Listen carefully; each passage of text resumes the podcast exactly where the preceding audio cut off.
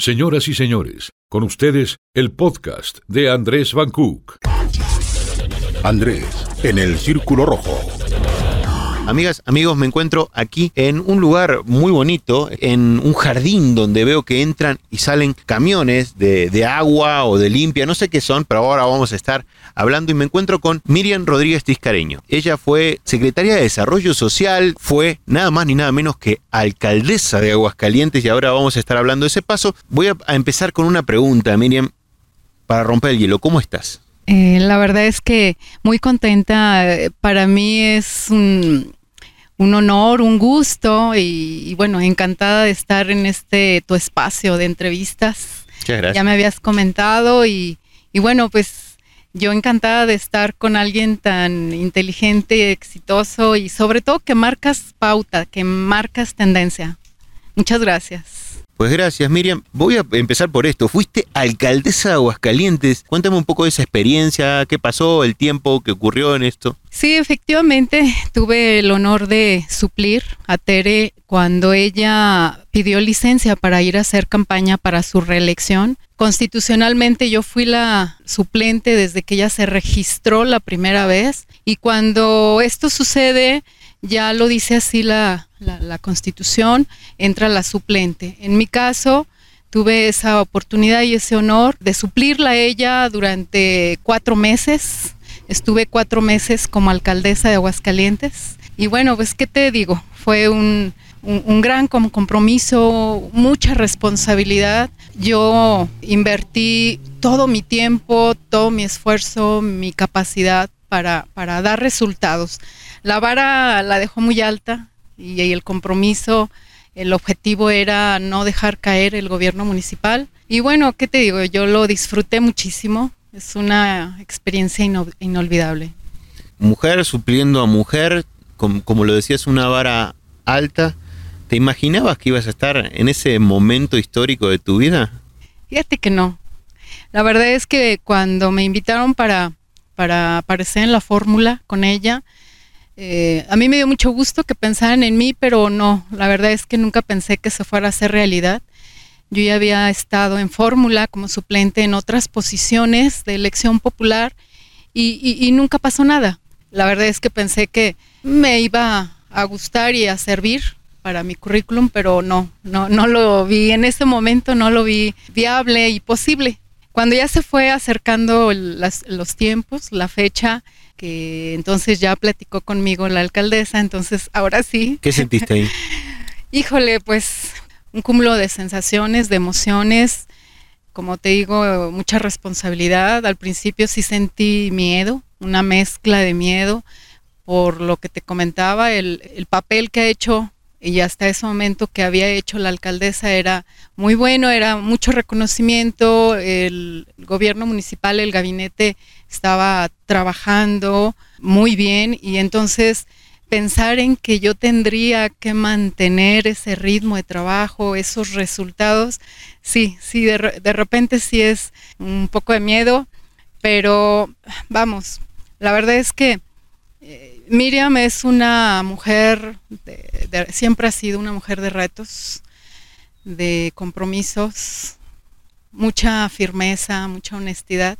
Y eso, eso me ha servido para tomar este tipo de, retos y sacarlos adelante y, con resultados. Ya te había tocado un tema social importante. El tema de desarrollo social es un tema de muchísima cercanía. Es un rol que hoy en día tiene Leo Montañez, si no me equivoco.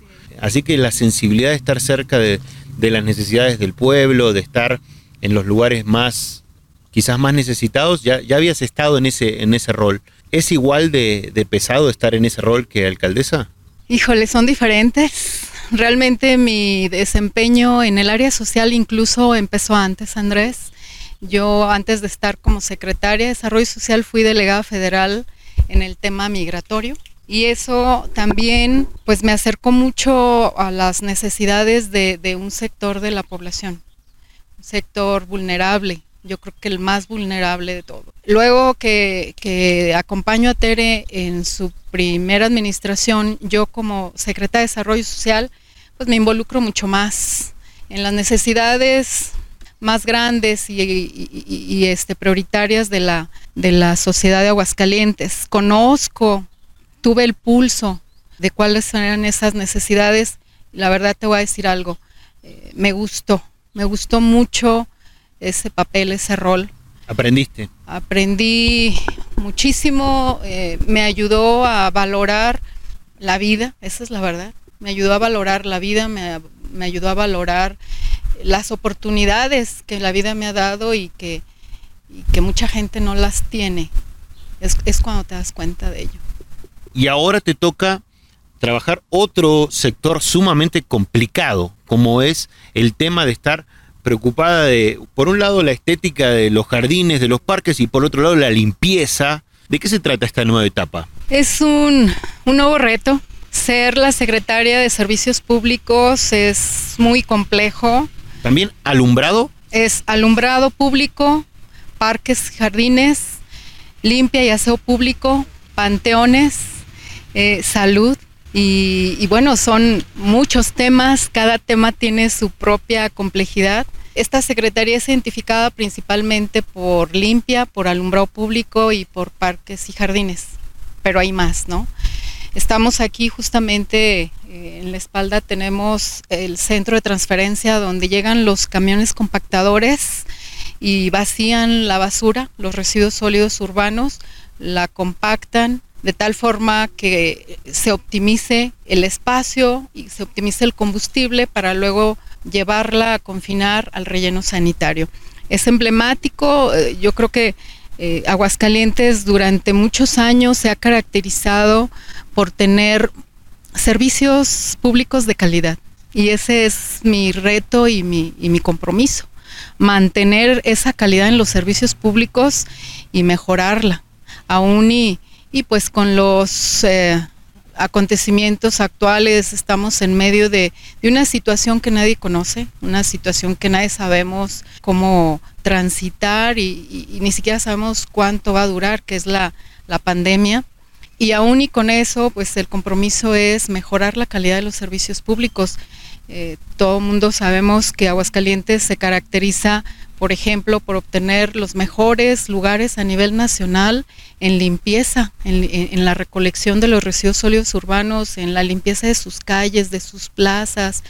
Eh, se caracteriza también por mantener en buen estado los parques y los jardines. Yo te comento, Andrés, en la última encuesta que sacó el INEGI, dio los resultados en marzo de este año. Eh, en alumbrado público, por ejemplo, Aguascalientes ocupamos el primer lugar nacional, en donde la sociedad de Aguascalientes reconoce bien y muy bien el mantenimiento del alumbrado público. En parques y jardines ocupamos el cuarto lugar a nivel nacional también en el mantenimiento de nuestros parques, de nuestros jardines, de las áreas verdes, los espacios públicos. Y en limpia y aseo público también estamos en los primeros 10 lugares y te quiero comentar incluso que dentro de Aguascalientes el servicio de recolección y limpia, la sociedad es el, el que nos ha evaluado de mejor manera. Tenemos aproximadamente el 76% de los ciudadanos, Andrés, opina que está bien y muy bien el servicio de recolección y limpia. La secretaría que yo presido es la razón de ser del municipio. Los servicios públicos es la misión de cualquier eh, gobierno municipal, entonces ve la importancia de, de mejorarlos, de mantener el reconocimiento a lo interno, a lo externo, y ese es mi gran reto en esta ocasión. ¿Cuánta gente integra tu secretaría? ¿Cuántos empleados están a Somos cargo? 2.000 empleados. 2.000 2.000 empleados. empleados y, y comentarles también, bueno, yo te comentaba que estamos aprendiendo esta nueva realidad y de esos 2.000 empleados, aproximadamente el 30% están en resguardo por, al, por ser personas mayores de 60 años o por tener alguna enfermedad previa. Y, eso desde que inició esta contingencia de salud, pues ellos están resguardados en su casa y aún y con ese 30% aproximadamente menos, estamos sacando adelante, estamos sacando los resultados. Todos estos escuadrones de, de, personas que están sanitizando en algunos espacios que vemos que están con sus overoles blancos y sus mangueras que me imagino que son desinfectantes que tienen, ¿También están bajo tu cargo? Así es, también es el área de, de aseo público. Todas las personas que vemos barriendo manualmente las calles con su carrito, cuando hay eventos públicos o en la, en la feria, cuando vemos las cuadrillas de personas barriendo las plazas, ese es el área de aseo público y con ellos, bueno, pues nos auxiliamos y creamos este programa de sanitización de espacios públicos tan importante ahorita con la contingencia de salud. En el tiempo que tienes de ser secretario en esta área, ¿cuál ha sido el mayor desafío? La curva de aprendizaje al mismo tiempo con la contingencia de salud fue se, se me dio al mismo tiempo y había que agarrar al toro por los cuernos, ¿verdad? Dar el, resultado, programas nuevos de sanitización, de salud, de limpieza, a la par con, con conocer cada una de las áreas. Como te comentaba, son cinco direcciones operativas, eh, dos mil trabajadores, es un mundo y cada área tiene su propia complejidad. Entonces, ese el desafío fue eso, que se eh, agarrarlo, eh, desdoblarlo, analizarlo y junto con, mi equipo de trabajo definir eh, cómo, cómo íbamos a hacer frente a esta situación. El reto que tengo por delante ahora es dar el resultado que te comento, mantener la calidad de los servicios públicos. Yo te decía, yo me considero una mujer de resultados y, y mi reto es ese, dar resultados en esta secretaría tan importante para el gobierno municipal de Tere Jiménez. ¿Cómo hacen en un estado semidesértico para tener áreas verdes? ¿De dónde sacan el agua o cómo es el tema? ¿No, no tienen complejidad en tener que estar regando toda la ciudad? Es una duda que me entra al haber tan poca agua, digamos. ¿Cómo le hacen? Sí, es realmente es uno de los temas más complejos.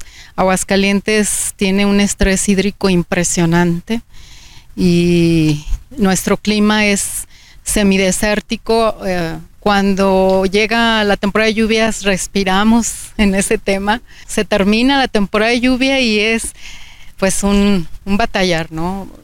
Efectivamente nosotros eh, aprovechamos agua de las plantas tratadoras y a través de pues de lo tradicional, ¿no? A través de pipas vamos por esta agua y hacemos los viajes, regamos camellones, trabajamos con programas de riego en el que establecemos todas estas áreas públicas, parques, jardines, camellones y bueno, pues hacemos lo más que se pueda con la poca agua que, se tiene. Esa es la verdad. Y respecto al tema de la recolección, ¿tiene algo que ver tu, tu secretaría con el tema de los rellenos sanitarios? Sí, todo. ¿Cómo Tiene que ver todo. Pues fíjate que pasamos una, una etapa, una crisis eh, que todos yo creo que conocen el relleno sanitario es un tema complejo, muy complejo y requiere mucha atención. El relleno es un espacio que tiene operando más de 20 años y cada vez el mantenimiento y la operación se, se torna más difícil. Sin embargo, creo que lo hemos sabido resolver. Ahorita estamos terminando de solventar todas las observaciones que hace algunos meses nos marcaron, con casi el 100% de las acciones que comprometimos, ya estamos eh, ya podemos decir que tenemos un relleno sanitario trabajando al 100%. Y aparte de eso, bueno, yo te quiero comentar que estamos a punto de inaugurar una nueva etapa del relleno sanitario y esto pues nos viene a desahogar mucho la presión que ejerce. Eh, en el relleno sanitario San Nicolás se recibe y se confina todos los residuos sólidos urbanos de todo el estado, no solo el municipio de Aguascalientes. Todo el estado de, Aguascalientes. Todo el estado de Aguascalientes, incluso, incluso a veces algunos municipios. Ah, había escuchado. De, en este caso de Zacatecas. Entonces, para que veamos la importancia que tiene este espacio, este lugar y la importancia de mantener operándolo adecuadamente bajo las normas que, que lo regulan. Pero sí quiero que la ciudadanía esté tranquila, el relleno sanitario está operando adecuadamente y además eh, estamos pensando en el futuro, vamos a, inaugurar una nueva etapa del relleno, la sexta A, y además de eso ya tenemos a nombre del municipio un terreno adicional de 10 hectáreas en donde algunas de las administraciones que vengan, que les toque eh, diseñar y construir un relleno más moderno, un relleno sanitario seco, en donde sea menos impacto al medio ambiente y donde sea más eh, operado de mejor manera. ¿Cómo es la relación con Tere Jiménez después de que va y vuelve el tema del, de la alcaldía? Tere fue muy respetuosa cuando, cuando yo estuve supliéndola. Ella me tuvo toda la confianza y me dejó eh, actuar libremente. Cuando regresa y yo le entrego nuevamente, ella eh, me expresó y lo hizo de manera pública eh, su reconocimiento hacia mi trabajo. Y ella y yo somos amigas, hemos sido compañeras todo este tiempo y la verdad es que es una relación eh, muy, muy padre, es una relación de mucha confianza. Ella me ha demostrado esa confianza y bueno, pues yo qué te puedo decir, ¿no? claro que sí, muy padre la relación. ¿Y qué hay de Miriam en su vida personal? Porque se te ve muy trabajadora, se te ve comprometida. ¿Qué hay? ¿Qué hay? Bueno, pues yo creo que como la gran mayoría, detrás de Miriam Tiscareño hay una familia. Tengo tres hijas que son mi motor, son mi razón de ser. Es Fernanda, Carla y Mariana, a quien de veras... Ahí, esa es tu cámara, mándales un pequeño mensaje para ellas tres. Mis hijas ellas lo saben, ellas saben que Miriam eh, trabaja para, para sacarlas adelante, saben que las quiero mucho y que siempre he tratado de ser un ejemplo para ellas. Mi actuar en todos los sentidos, en mi trabajo, en todo lo que me ha tocado desempeñar, siempre ha sido pensando en ellas para dejarles un ejemplo. Mis hijas las quiero mucho. Un beso. ¿Te emocionaste? Mucho. Para terminar, algo que me haya faltado o que te hubiese gustado que te pregunte que no te pregunté. Pues más bien una reflexión, si me permites. Yo quisiera hacer una reflexión, creo que es momento. Estamos en tiempos de cambio, todos lo estamos sintiendo, es, es palpable, esto está cambiando, no solo en salud, que nos está tocando sacar a la casta, pero es un cambio económico, hay un cambio eh, social, la relación incluso con nuestras familias, tenemos que readecuarlo, tenemos que renovar las formas de relaciones interpersonales. Es momento de reinventar, de innovar, no solo en nuestro trabajo, en nuestras responsabilidades, sino también en lo que queremos eh, hacer en un futuro y de cómo hacerlo. Se vienen temas importantes el año que viene y el que le sigue y, es una nueva actualidad y hay que adecuarnos, todos. Hay que adecuarnos, hay que eh, reinventar, hay que innovar. Esa es mi reflexión. Muchísimas gracias Miriam por esta, por esta entrevista y bueno, deseando que siga la ciudad tan bella como está, que es una ciudad ejemplo, y tienen escobas de plata, eso tiene que ver con lo que haces tú, ¿no? Sí, sí, sí. El año que viene es eh, nuevamente, vienen, nos, nos revisan, nos auditan, que hayamos mantenido la calidad de ese servicio y en tal caso nos renuevan ese reconocimiento. Esperemos, y yo estoy segura que lo vamos a lograr. Muchísimas gracias. Al contrario, Andrés, un gusto, un placer.